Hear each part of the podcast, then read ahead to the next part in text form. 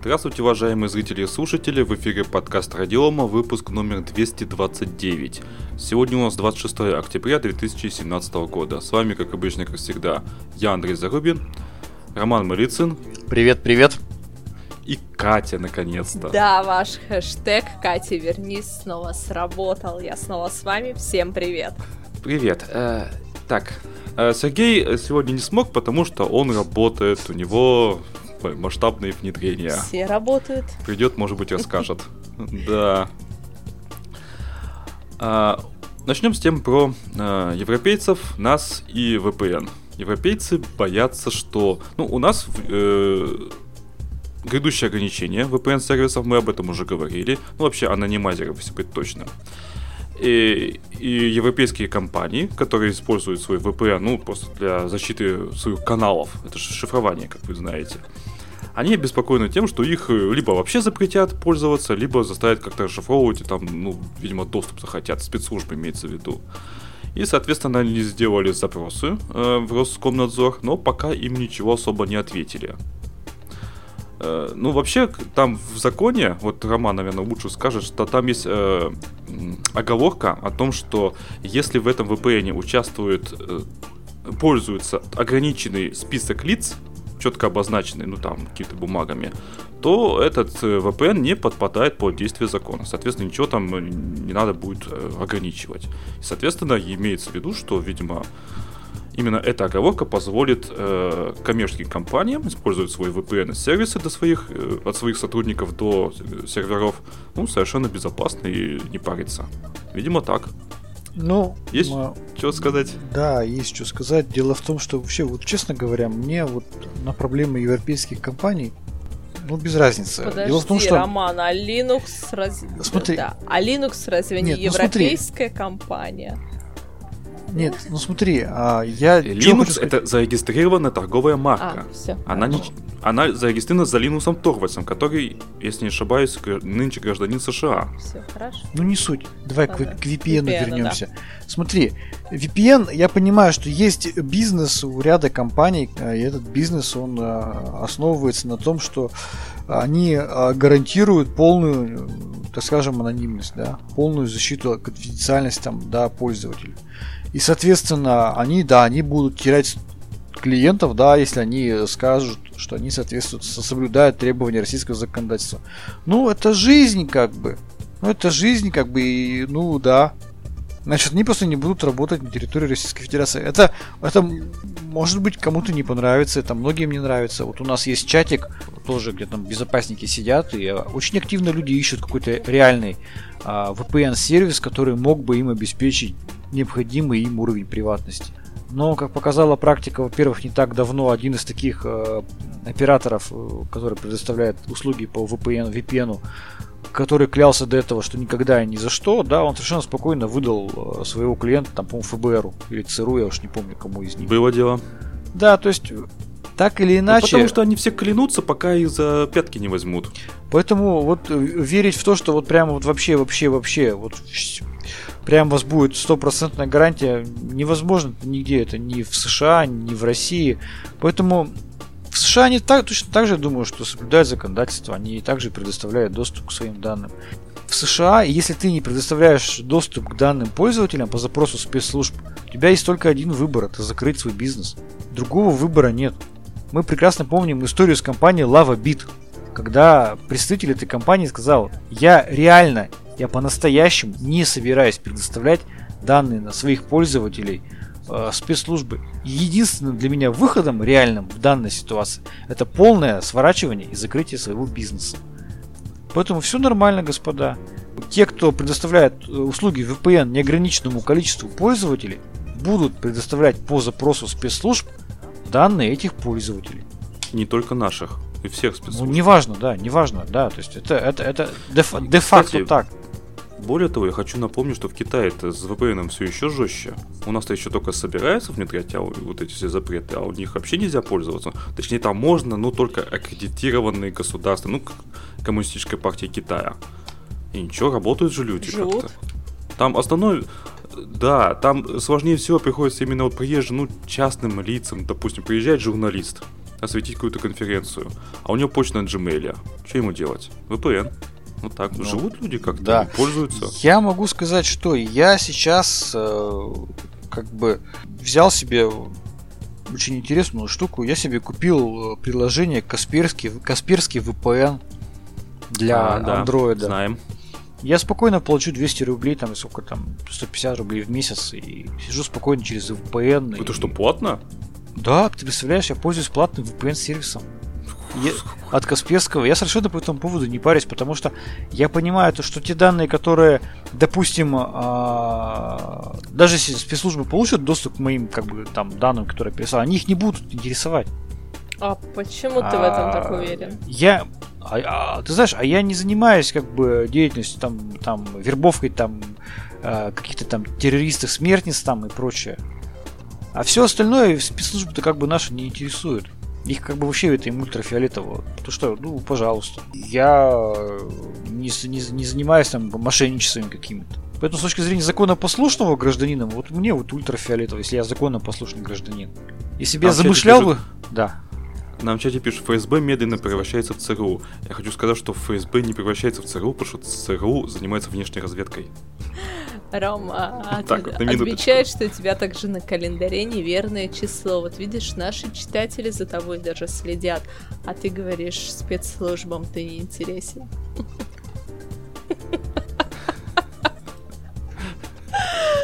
Что посмотрел, оглянул сейчас. У меня есть календарь. Ну, Наверное, твоя секретарша повесила, да? Да. У тебя есть секретарша? Короче говоря, честно говоря, вот по поводу VPN, я понимаю опасения бизнеса европейского. Они реально, они а реально будут терять своих клиентов. Но а, альтернативного какого-то решения им никто не предоставляет. Поэтому все дружно будут либо говорить, что мы соблюдаем законодательство, либо э, мы не ведем бизнес. Надо просто договариваться, вот и все.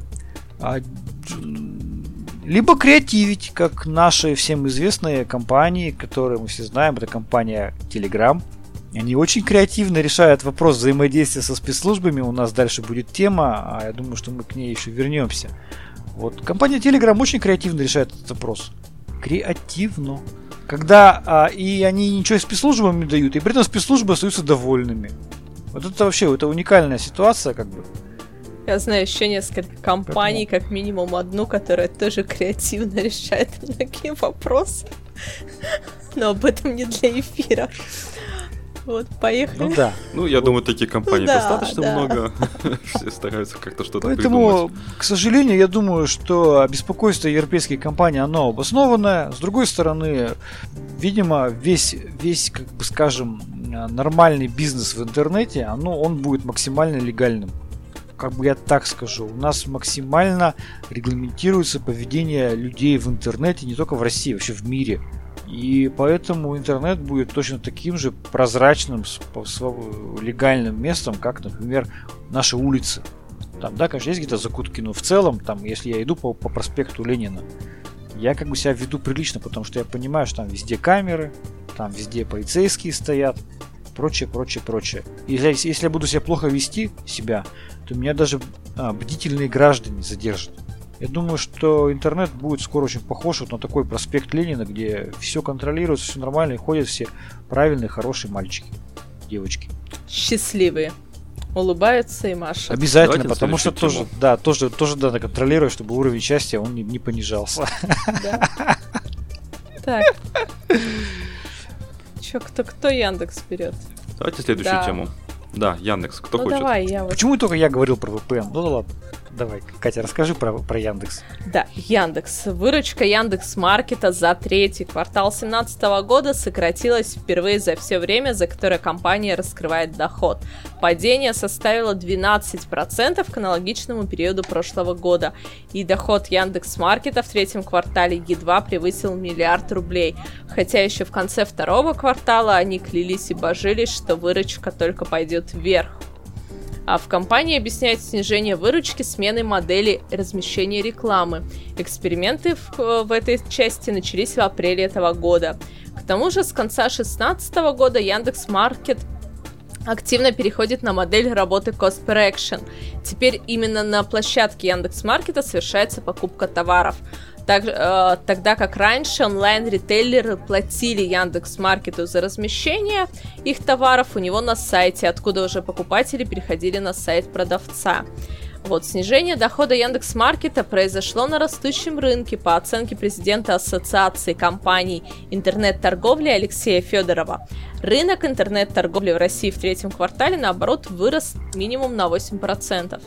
И наряду с падением вот Яндекс Маркета выручки за третий квартал, примечательно, что также Яндекс внезапно засомневался в сделке со Сбербанком. Напомним, в августе этого года обе компании выразили намерение о сотрудничестве и создании совместного предприятия. Какого именно детально все-таки не разглашалось. Предполагалось, что это уже произойдет в конце текущего года. Однако теперь представители Сбербанка заявляют, что сделка произойдет в первом квартале следующего года, а вот представители Яндекса дословно говорят, что по срокам сделки нет точных дедлайнов. То есть чем закончится эта история, тоже непонятно. Но как-то так Яндекс немножко пугает после визита туда первых лиц государства. Может быть, это не связано, не знаю. Ну, действительно, они меняют свою модель, и как бы я не вижу ничего такого, что, ну, упала временная выручка. Вот если будет тенденция сохраняться, тогда другой вопрос. А так, что такого? Ну вот посмотрим, что будет, но Тут это даже... впервые у них о, заявлено, что впервые произошло падение выручки. Меня больше интересует, что вообще... Тем более, ну что страшного? Яндекс может сделать со Сбербанком, что вот они могут создать. Не знаю, что там Сбербанк вообще туда лезет, я не очень понимаю, в принципе. Сбербанк у нас занимается вообще всеми информационными, по-моему, технологиями. И блокчейн, машин ленинг.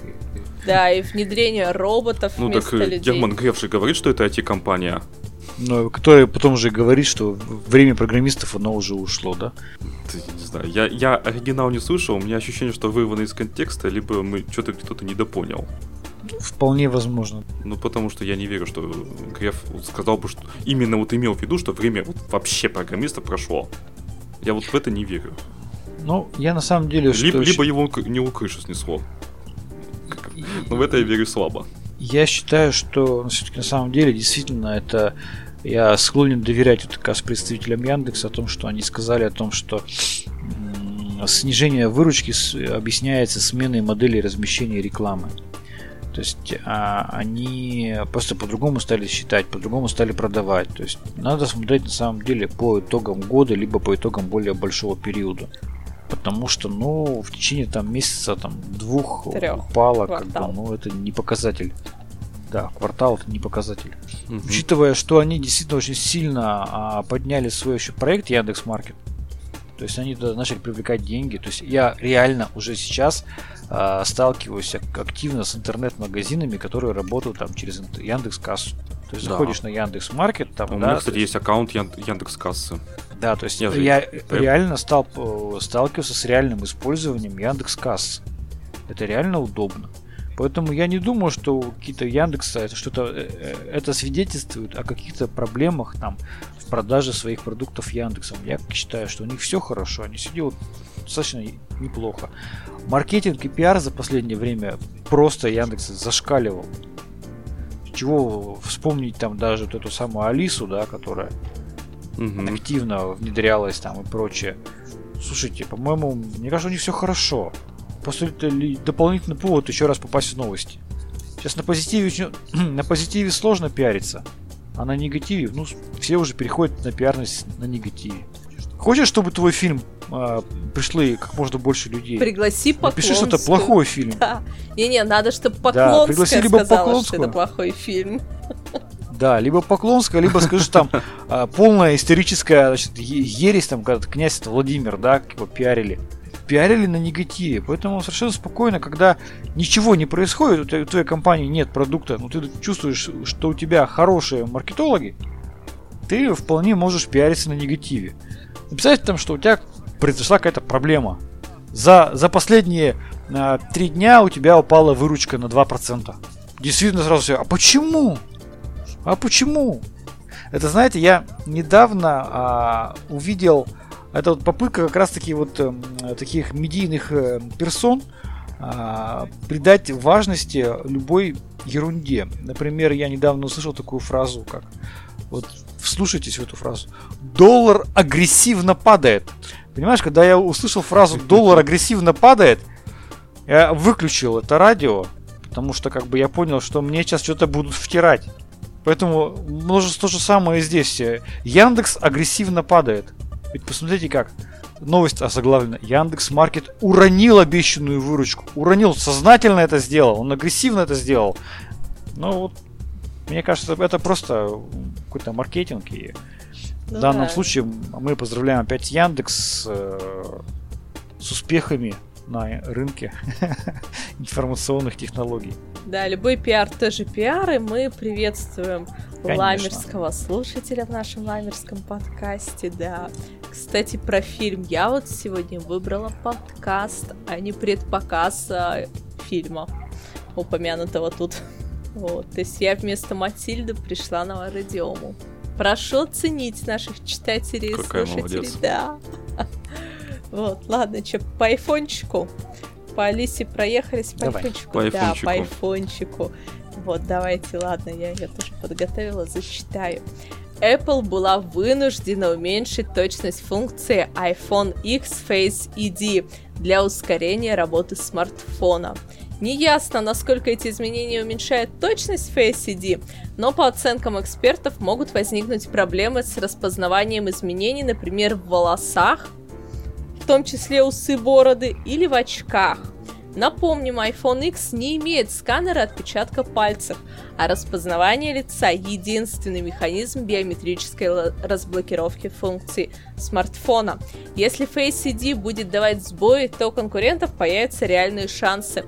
Например, Samsung использует распознавание лица в сочетании с распознаванием отпечатков пальцев.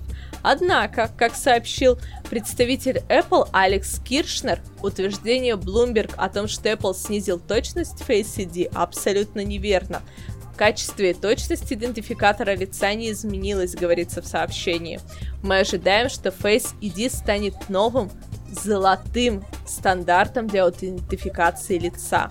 Ну, что еще могут говорить представители корпорации накануне старта продаж смартфона?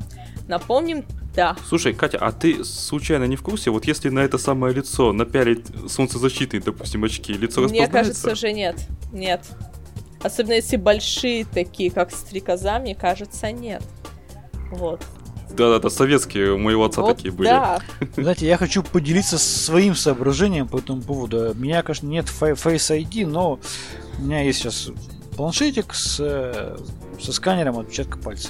И чего? А, ты знаешь, офигенно быстро работает. А вот да, офигенно быстро. А у меня нет, кстати. Разблокирует по-любому. Да? Погоди, Катя, подожди, дай я договорю. Он офигенно работает быстро.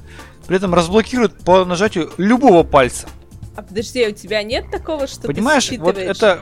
Или вообще любого, в смысле, даже любого... Я вписал, я, я, я, я зарегистрировал в системе только один ага. палец. Он пишет, зарегистрирован один отпечаток одного пальца, одного. Угу. Я наивный полагал, что только прикладывание этого одного пальца разблокирует мой гаджет. Нет. Практически любой палец там несколько раз его тыкаешь в разных комбинациях, он разблокирует.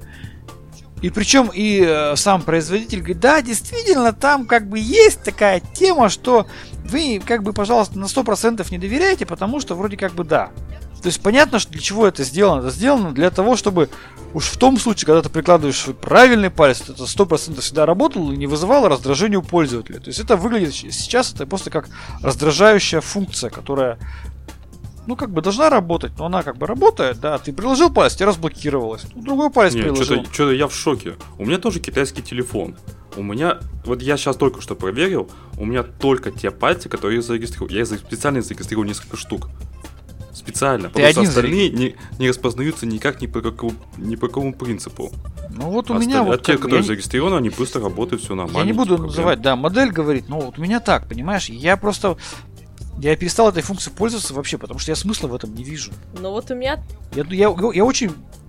Ты просто купил неправильного китайца. Да бог с ним.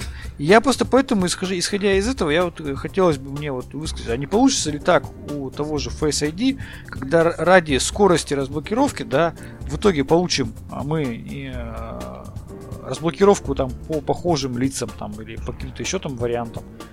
И, соответственно, смысл в этом во всем он потеряется. Ну вот у меня тоже iPhone с отпечатком пальцев. Меня бесит эта функция, потому что если у тебя, не дай бог, влажный палец или крем у тебя нанесен, вот все, он не считывает. То есть только, только на сухую. Реально, то есть если мокрыми руками берешься за iPhone, он уже не считывает этот отпечаток никак. Ну вот Хватит я прямо сейчас пальцы. Вот слушай, я, я вот сейчас прямо попробовал. Вот у меня заведен большой палец, я же только что разблокировал на безымянном. Вот просто, вот просто. Я несколько раз приложил пальцы по очереди. То есть, то ли он когда либо очень маленький кусочек схватил пальцы, да, ну, по идее, это должна быть какая-то а проверка. отпечатки везде да. одинаковые на всех пальцах? Да слушай, ну как а они могут сколько, быть одинаковые? А ты сколько раз ну, прикладывал палец? Потому что когда iPhone настраиваешь, там, по-моему, пять раз Может, надо по-всякому приложить палец, чтобы он его весь сканировал. Да, да. А у тебя как Слушай, палец? Там он просто... Может, ты не записал Там просто один палец? раз прижал, и... Слушай, вот ладно, он пишет, что записал. Ну, короче говоря, возвращаясь к Face ID. А, понятно, что чем сложнее алгоритмы для распознавания, тем он будет работать медленнее, тем он будет точнее. Соответственно, снижая точность, да, мы ускоряем его работоспособность и получаем возможность разблокировки там по по фотографии, не знаю, еще каким-то образом. Надо просто... Я так подозреваю, что, видимо, потом люди будут тестировать новый вариант Face ID и найдут, наверное, какой-то вариант, когда можно разблокировать там, ну, не имея живого человека перед экраном. перед экраном. Так, по-моему, это у Samsung было, что по фотографии там разблокировали, правильно? Что-то, или я путаю? Ну, что-то да, такое было, да, да, да. Нет, у iPhone же там же что говорят, что оно строится 3D-модель лица во время снимка, и по этой 3D-модели все распознается 100%. Там около 20 что, точек, И подделать типа, невозможно. Что он будет считывать, да. Да-да-да, что фотографии не получится разблокировать таком вот ключе. посмотрим. Ну вот мне тоже, понимаешь, написано, что у вас как бы все, пальцы сосканировались. Ну, я, короче говоря, даже перестал этой функцией пользоваться. А вот был бы у тебя iPhone. Может быть, может быть, там, может быть, все было бы намного лучше. Да нифига, нифига. Еще надо попасть точно в ту зону, которая сканирует. Вот. Да пусть так. Я, я бы лучше бы, знаешь, 20 раз бы прикладывал палец, чтобы по-настоящему разблокировали, я тогда верил бы этой технологии чем я бы разблокировал свой гаджет с любым пальцем, не даже не зарегистрированным, просто там с пятого-шестого нажатия. Вот, Роман, а у нас Смысл тогда в чатике всего, наши да. слушатели пишут, что это твоя супруга в тайне записала другие пальцы, возможно, чтобы читать твою переписку. Слушай, она даже... Да она не в курсе, да она не в курсе. Нет, слушай, она мне свободно... Пожалуйста, я сегодня сидела за всеми гаджетами. Нет, здесь это как бы ни, ни, никому не интересно здесь какая-то там э, безопасность в этом плане в данном случае как бы у нас все про проще все. Поэтому как бы ну, будем надеяться, что ускорение э, работы Face ID не приведет к увеличению разблокировки корректным данным. Звук ну, я понимаю, что да, у всех вот по, по записанным пальцам разблокируется. Я, я, может быть, понимаете, может быть, он записал только маленький фрагмент отпечатка пальца, да, который действительно может совпадать с другими пальцами.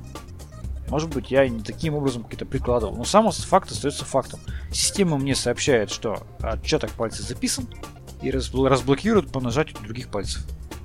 А вот я если человека с айфоном, значит, поймать, э, э, поставить ему фингал, после этого разблокируется принудительно, Слушай, ну они обещали, да, они обещали, да, что да? изменения. Ну, подожди, подожди, ну а, смотри, ведь а, там ведет ведь а, распознавание по уникальным а, параметрам соотношения глаз, ушей и носа и рта. То есть там геометрия.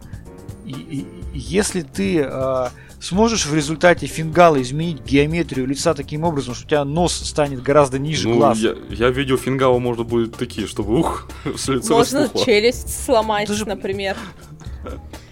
Вот челюсть это уже ближе, да, понимаешь, нужно реально исказить контур лица таким образом, чтобы геометрическое э, соотношение, э, математическое соотношение там между глазами, носом, ртом, там, да, какими-то еще участками тела, есть оно должно глобально измениться на какие-то там Нос легко меняется, пишет Сережа. Да. Вот, ладно, поехали дальше по темам. Выйдет Apple. Да. Поехали дальше. Посмотрим. Поч- в чем мы да, злостный а... подкаст? Господи, мы самые добрые, самые милые, самые нежные. Насчет нежных говори, пожалуйста, за себя. Кто здесь? Ром, извини, перебила. А, давайте по Телеграм все-таки перейдем. Да, Телеграм. Значит, э, Новость самая свежая, но тем не менее, да, там как бы ну, она пару очень дней прошло. Да, действительно. Значит, был, мы все помним, да, о том, что э, Мещанский районный суд признал Телеграм виновным в административном правонарушении и оштрафовал на 800 тысяч рублей за отказ предоставить ФСБ информацию о декодировании сообщений некоторых пользователей. Таким образом, посмотрите, какую мы видим цепочку, что Роскомнадзор, да, и э, все контролирующие органы, они полностью выполнили все действия, которые от них требовались, требовались законодательством. Никто теперь не скажет, что э, каким-то образом кто-то там делает послабление в адрес Телеграма. Роскомнадзор выписал штраф? Выписал. Суд оштрафовал? Оштрафовал. Выполнили? Все три выполнили. Дальше. А потом выясняется, что Telegram не обязан выполнять эти требования по уплате штрафа. А почему? Потому что Почта России доставила письмо а, получателю в Великобританию на несколько, на два дня позже. Чем это, чем, а, чем сам Telegram должен был предоставить вот эту переписку пользователей. Все, бинго! Таким образом, все выполнили все свои, как скажем, требования – Роскомнадзор оштрафовал, оштрафовал. ФСБ там выставила требования, выставила. Штраф выписали, выписали. Телеграм должен предоставить данные пользователю? Нет, потому что сроки нарушены не по его вине. И все, все молодцы, все хорошо.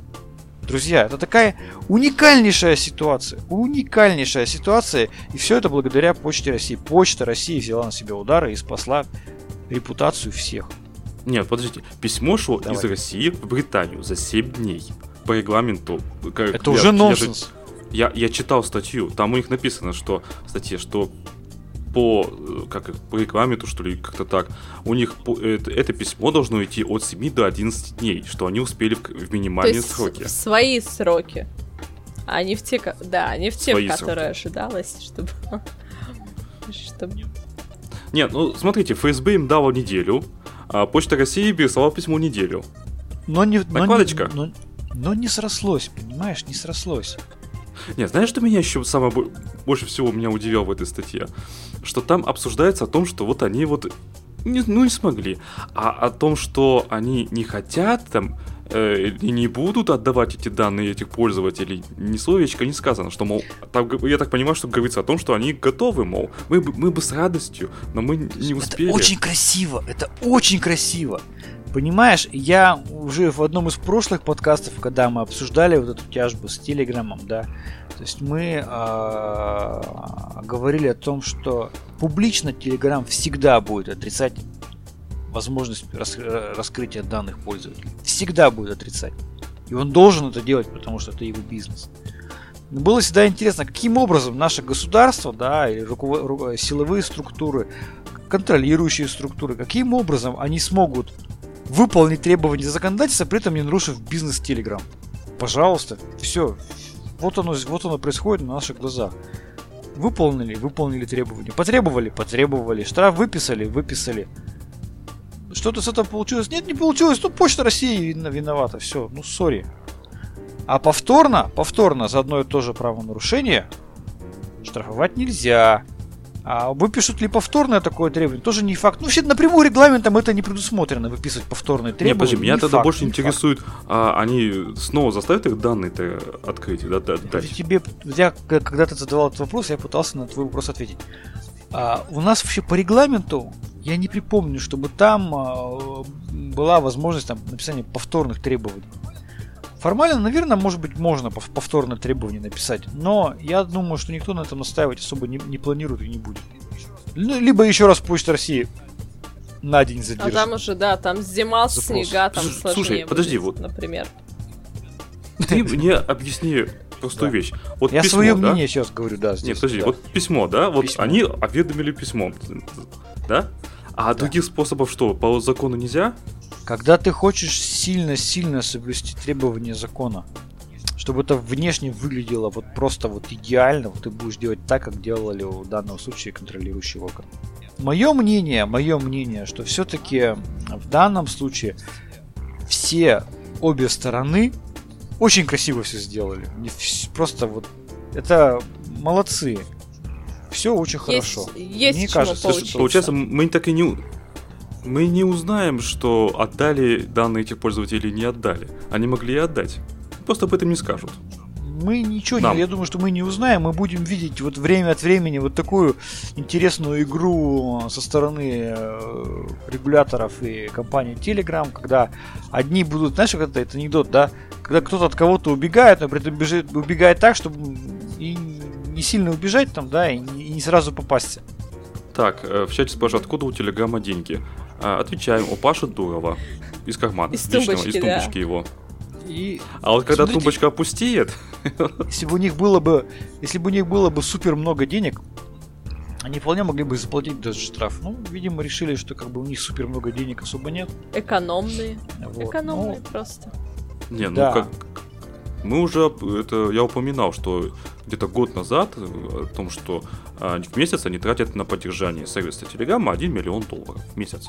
У Павла Дурова, если я правильно помню, продал он свою долю за 400 миллионов, если правильно помню. Считаем.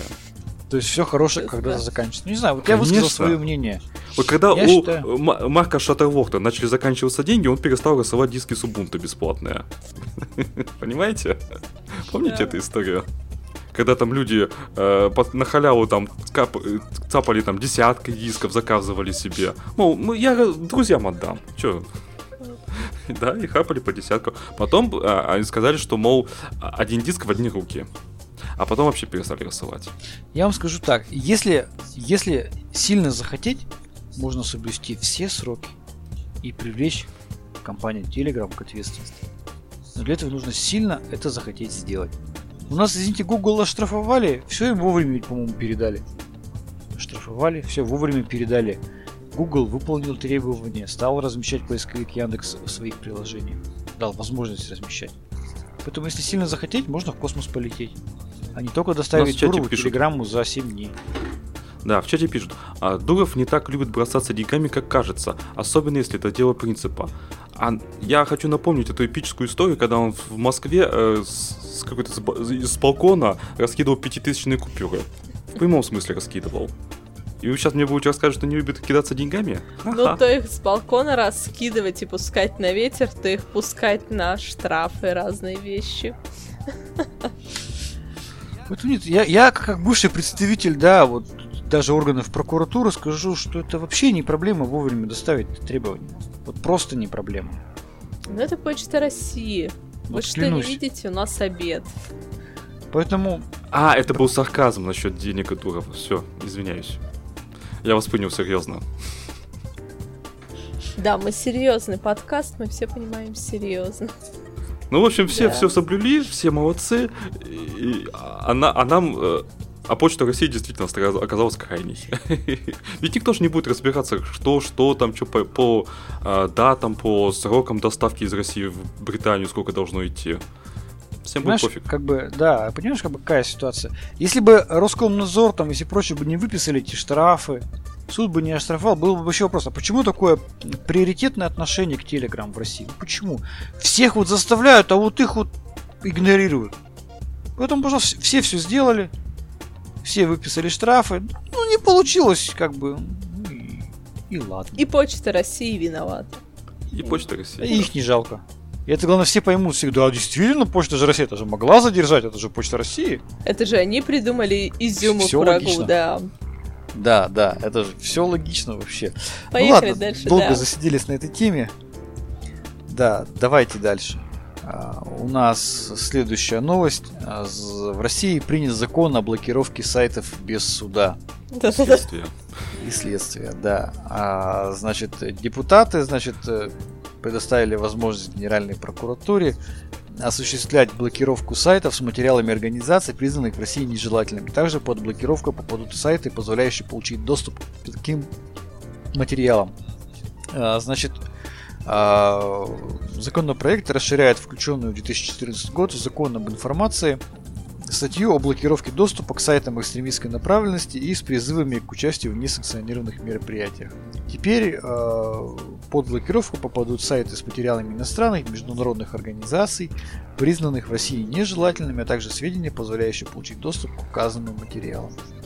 Ну что ж, я думаю, что мы очень скоро увидим действительно большое количество блокировок. Я думаю, что списки уже основных таких ресурсов уже определены. Думаю, что мы в ближайшем времени получим блокировку ряда а, информационных ресурсов, а, принадлежащих иностранным, не знаю, с неким структурам. Тут, э, смотрите, я еще обратил внимание, что в том числе сайтов, где описываются методы и средства а, обхода этих блокировок. Поэтому, если у вас есть сайт или канал в Телеграме, не надо такой ерундой заниматься, писать пути обхода блокировок. Вы же не хотите, чтобы вас заблокировали? Поэтому ну, мы да. вам ничего не расскажем. А, во-первых, ну пон- понятно, что э, это делается в преддверии предстоящих выборов президента. Понятно, что информационное поле будет зачищено полной программе. Ну, де-факто так. Понятно, что появится огромное количество злоупотреблений.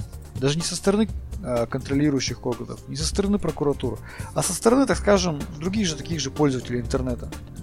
Когда будут писать заявы, когда будут взламывать сайт, туда помещать какой-то призыв и, там, и так далее, да, для того, чтобы... То есть, я думаю, что, ну, какой-то будет период, когда будут ну, необоснованные блокировки. Понятно, что законопослушные пользователи пойдут там в суды, добьются, и через какое-то время все это устаканится.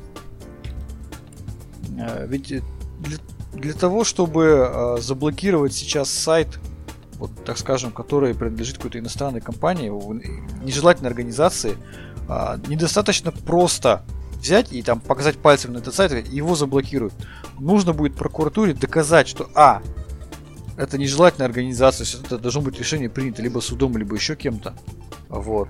И, соответственно, а, потом э, продолжить эту цепочку. Э, Чего вы ржете? Я чат читаю. Я понимаю, там, да. Я, значит, пытаюсь...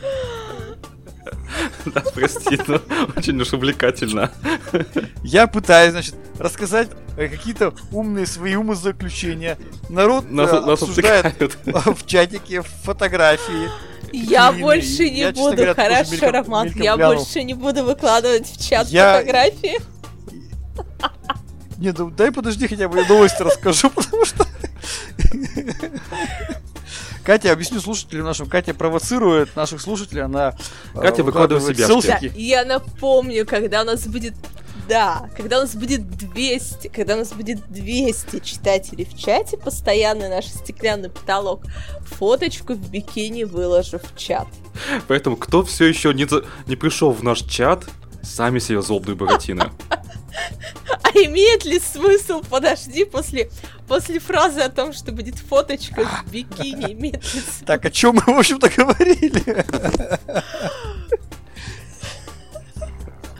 Слушай, вот это, знаешь, вот, вот, вот после этого новость о блокировке сайтов без суда, она как-то вообще теряет свою актуальность. Да. Ну что ж, как говорится, подписывайтесь на наш чат. Чтобы наш канал не заблокировали без суда. Да. Ну, на самом деле, блокировка сайтов без суда, она имеется достаточно давно. А, это в части, например, нарушения законодательства об интеллектуальной собственности. Если вы считаете, что ваш сайт Э, точнее, сайт вашего конкурента использует вашу, э, так скажем, интеллектуальную информацию без вашего разрешения. Вы пишете там Роскомнадзор заявление. Роскомнадзор быстренько принимает решение о блокировке этого сайта, а потом уже разбирается. Это уже действует, действует давно. Поначалу, я скажу, было много злоупотреблений этими. Ну, сейчас все кто уже успокоились. Нет, вообще это не только же так происходит. То есть, например, в Ютубе, да, э, если какой-то там провокационный канал, неважно. Сначала, сначала блокируют, потом разбираются. Да, то есть идут массовые жалобы от пользователей, которым канал это не нравится. Канал блокируется, а потом идут долгие разборки с э, командой Ютуба. О том, что давайте-ка вы меня разблокируете, ничего такого тут не было. Это может занимать недели, знакомый, месяцы.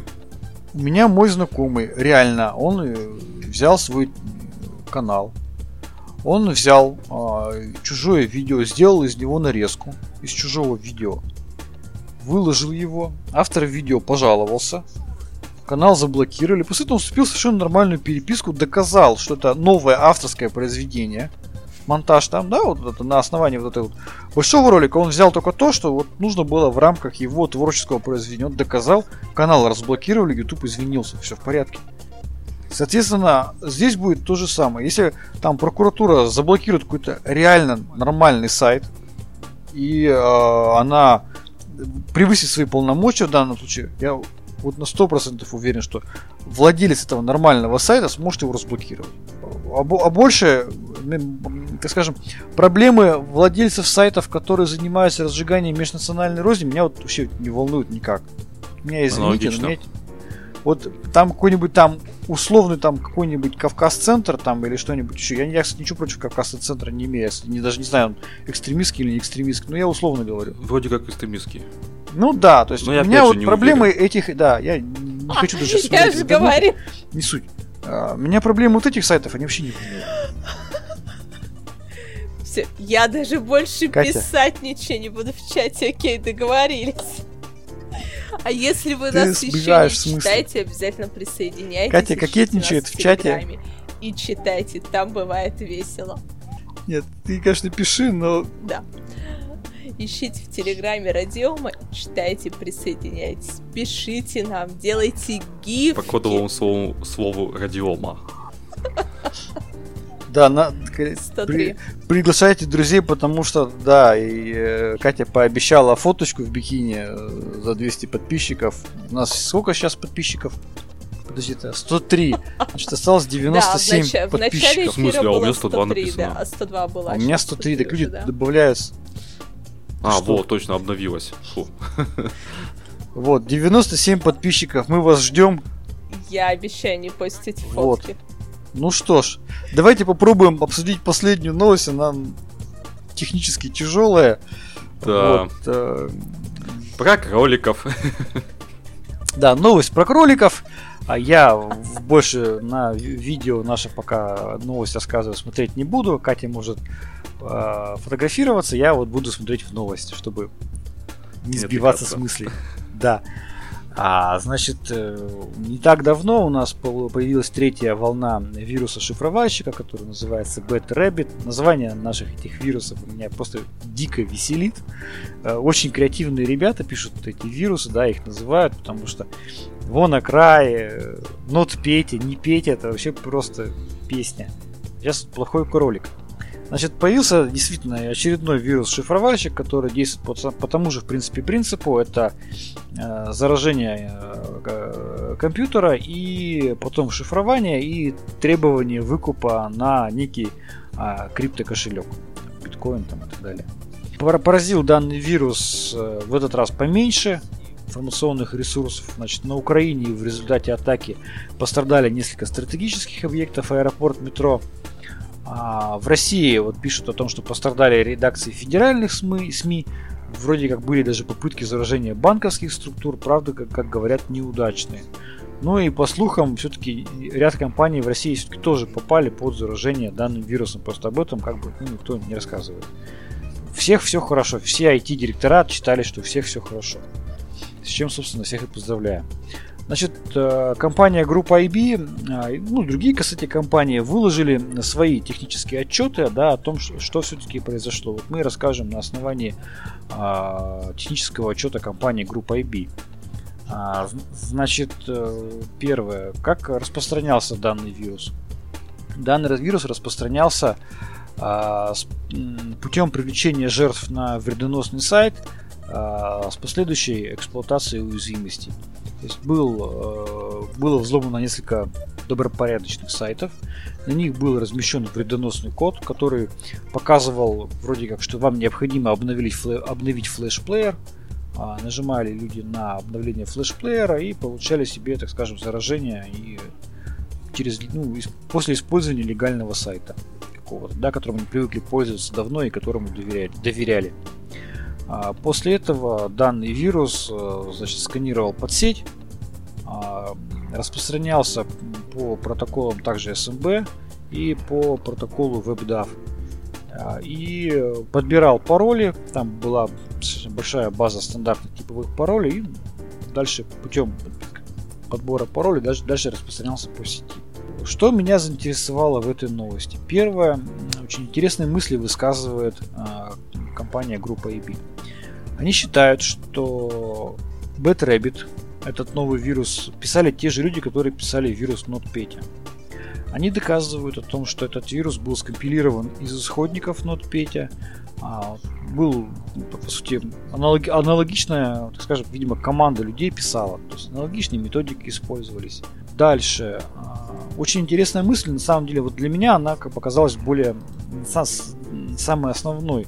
О том, что эта группа этих разработчиков, которые ранее написали NotPetya, внесла изменения в свой инструмент да. и попыталась замаскироваться под обычную криминальную группу. А, а никто на самом деле не обычная криминальная группа. Вот ты понимаешь, да, вот, вот больше всего меня вот это-то заинтересовало в этой новости. То есть группа внесла изменения в свой инструмент, попыталась замаскироваться под обычную криминальную группу. Если раньше NotPetya содержал один кошелек для перевода выкупа, что позволяло предположить, что авторы и не собирались расшифровывать файл. Ну, потому что понятно, да, если у тебя один кошелек, ты не понимаешь, от кого пришел выкуп, да, и ты не понимаешь, кому передавать-то, в общем-то, ключ для разблокировки. Кошелек. То в этот раз, как вроде как бы а, а уч, учли данные замечания и вроде как бы действительно начали генерить отдельный а, кошелек, да, для каждого отдельного зараженного а, компьютера. Но вот вот эта мысль, да, то есть, да, хорошо, а кто тогда это сделал? Если это не обычная криминальная группа, а если эта группа не преследует цель реального получения денег, то это, извините, что было? Это проявление вот той самой кибервойны, да, киберугроз, когда э, кибероружие какое-то применяется, или это что, для чего, кто это делал, в каких целях? То есть группа IB намекает, что у... здесь в этой истории есть какое-то такое второе или третье дно. Общем, мне вот это очень интересно понять бы, хотелось бы понять, кто за этим стоит в реальности, для чего все это делается. И следующее, какой можно сделать вывод из вот данной истории, о том, что мы понимаем, что если кому-то сильно-сильно а, нужно сделать, подготовить вирусную атаку, а, то эта вирусная атака будет реализована. При наличии всех самых последних обновлений антивируса будет взломан сайт, которому вы доверяете. В данном случае а, был взломан сайт, э, были взломаны несколько сайтов путем эксплуатации уязвимости в Apache. А, если сильно кому-то надо будет организовать вирусную атаку, будут взломаны ваши доверенные сайты.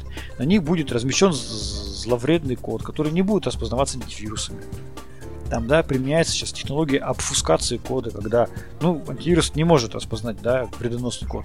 После этого вы получите полноценную вирусную атаку на свою инфраструктуру. Причем в данном случае вот а группа IB пишет, что, пишет, что здесь не использовались данные, полученные в результате там одной из утечек, там, да, кибероружия ЦРУ. Хапнули использовались WannaCry, прям, потом Петю, не Петю. И они же ловят и... а, Bad Кролик, да, Rabbit. Как бы, что у них вот их ИТ-директора и их вот все, кто отвечает за антивирус, как они-то работают? Или это, или это компании, кто ловят это, так плохо работают? Или это вот эти вот э, писатели вирусни все это настолько прокачанные и так хитро обходят все это все-таки? Я думаю, что тут несколько факторов сыграло. Во-первых, э, доверчивость пользователей, которые тыкают своими э, мышками куда попало. И как попало, не читая никаких сообщений да? То есть буквально, я, вот случай большой. А, значит, у клиента мужик там, по-моему, даже директор, что ли, ну, такая небольшая компания, а, значит, э, пытался установить для электронного документа оборота плагин для браузера. Именно плагинчик, который через экзешник. То есть обычная, обычная программа.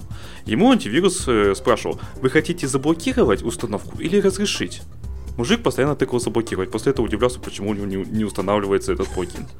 Вот я к тому ну, же, что читал, пользователи тыкают куда ни попадя, вот, но есть же самое. в крупные компании, ну, плюс, в которых да, целый штат всяческих людей, да, ну, за это ответственных. Не, смотри, приходит тебе письмо, письмо, да, а, допустим, подделка под, ну, допустим, бухгалтеру, подделка под письмо ну, да. от налоговой и с э, указанием «Зайдите на сайт налоговой, там обновилась там вот такая-то информация». Нормальный бухгалтер пойдет и сходит по этой ссылке. Слушай, вот если надо, как мы же помним, как распространялись эти вирусы типа вон на край. Там к пользователям вообще никаких претензий быть не должно. Извините меня, когда к тебе прилетает обновление для твоей офисной программы, для твоей бухгалтерии офисной от легального разработчика, ты обязан это обновление поставить. Как да, было? Но, но это должен ставить IT-специалист. А не Слушай, бухгалтер. IT-специалист, ну вот, вот представь себе, ты обслуживаешь инфраструктуру предприятия, у тебя есть легально купленная какая-то программа, какая-нибудь там бухгалтерия или что-то еще, и тебе официально с сайта разработчика прилетает доверенное, подписанное это обновление. Неужели ты не будешь ставить? Ты поставишь его. Да, там проблема в том, что разработчика взломали и его инфраструктуру сборки и тебе подсунули. Реали, ты все получил. Вот, вот в данном случае, конечно, проблема обеспечения безопасности вот в условиях изощренности э, преступников, киберпреступников, она становится просто ну, сверхсложной и очень непростой. И те методы защиты, которым обучались наши руководители, IT-руководители там 5, 7, 10 лет назад, они сейчас реально не актуальны. И вот в связи с тем, что совершенно идет полное отставание вот методов защиты от современных вот исследований плане какого-то кибер, там, кибератак, вот оно вызывает полную незащищенность наших пользователей. Мне вот так кажется. Отрубить я не знаю, если бы я был бы на месте Windows администратора, я вообще не могу себе представить, каким образом я бы защитил свою инфраструктуру. Вот вообще не могу представить. В принципе не могу Я даже знаю компании, которые... О, гениально.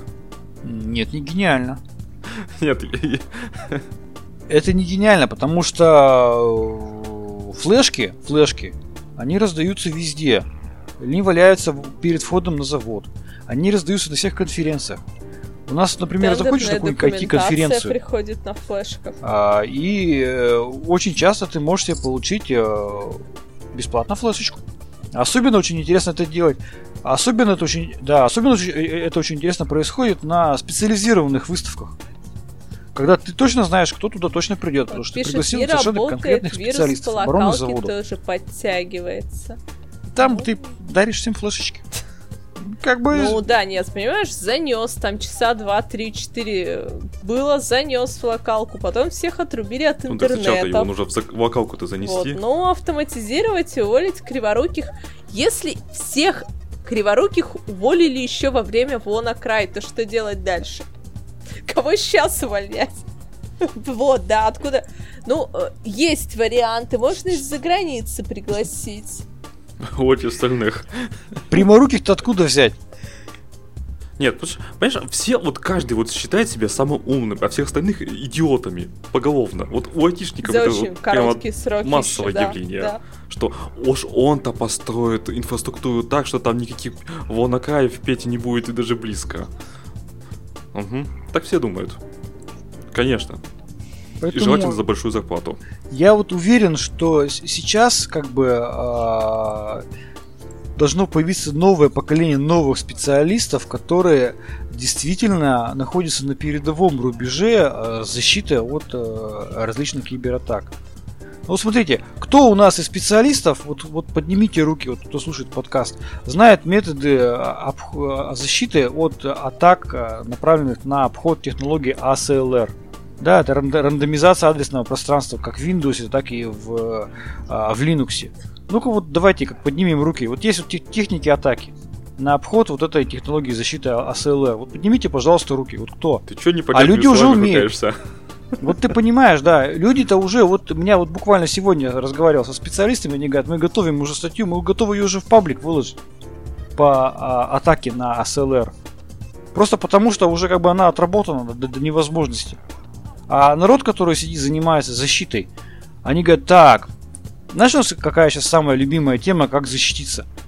Какой бы нам купить продукт, чтобы его поставить, и он нам все защитил?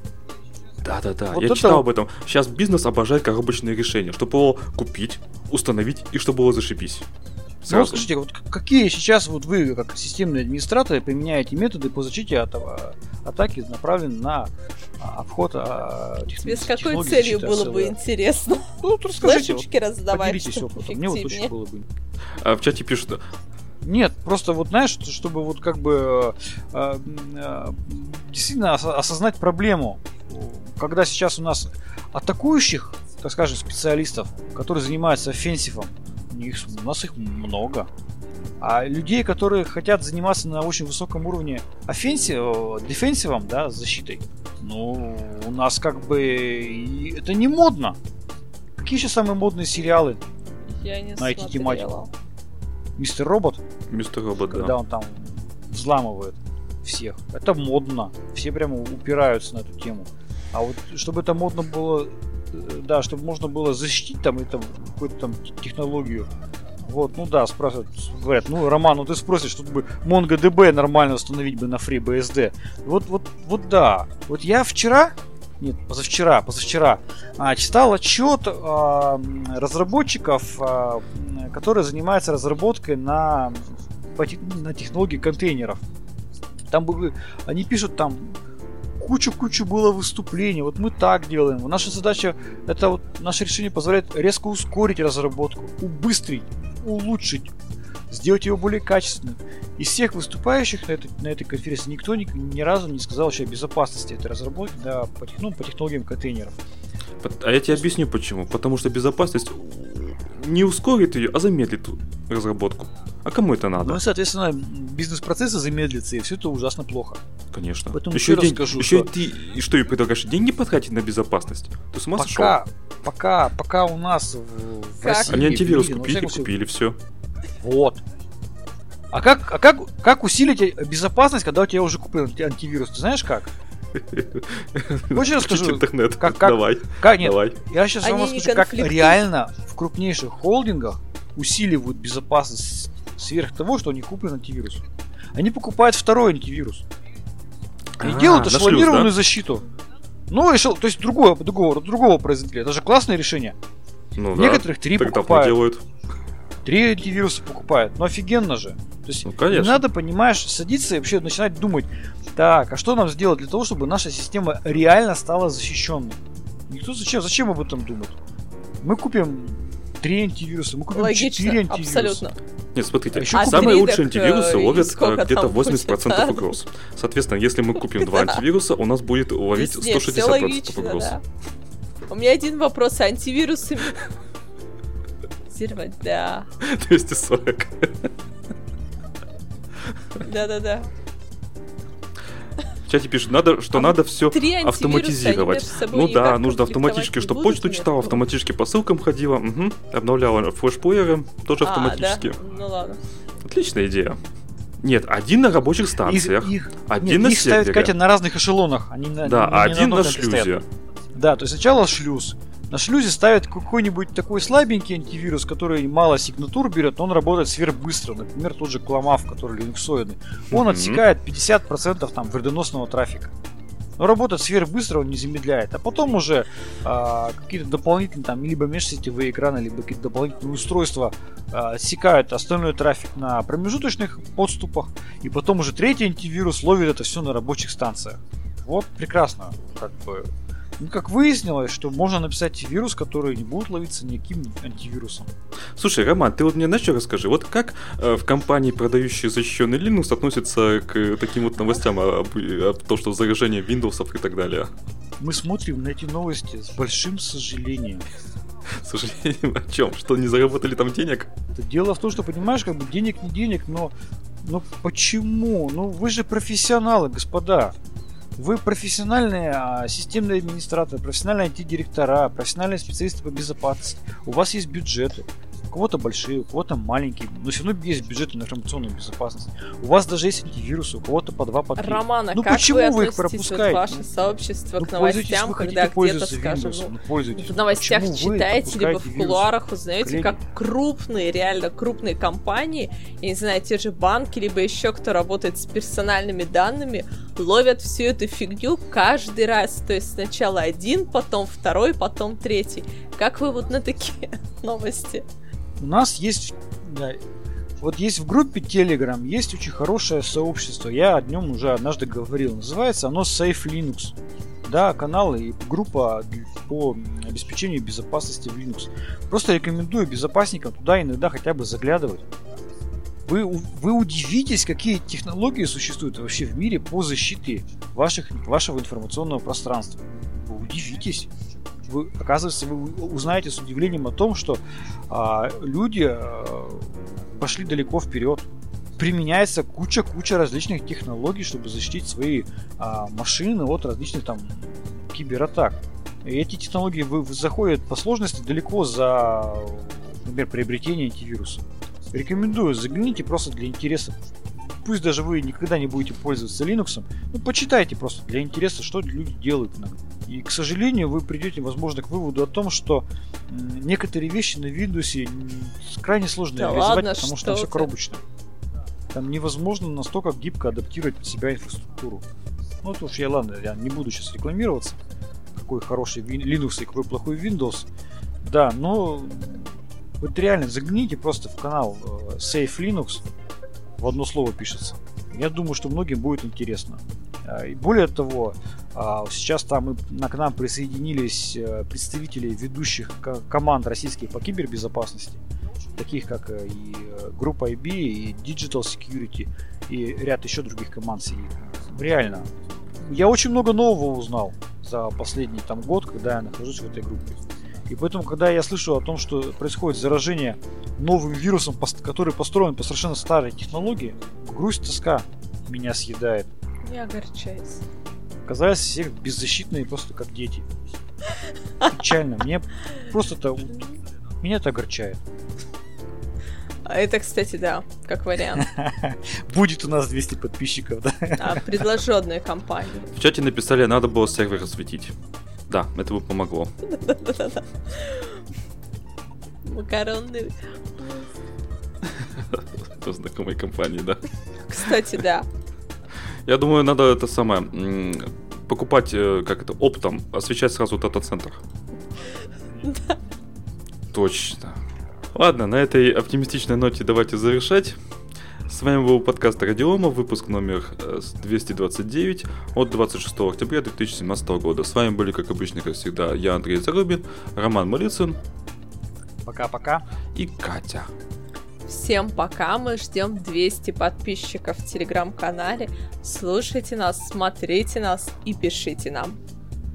Всем пока. Всем пока.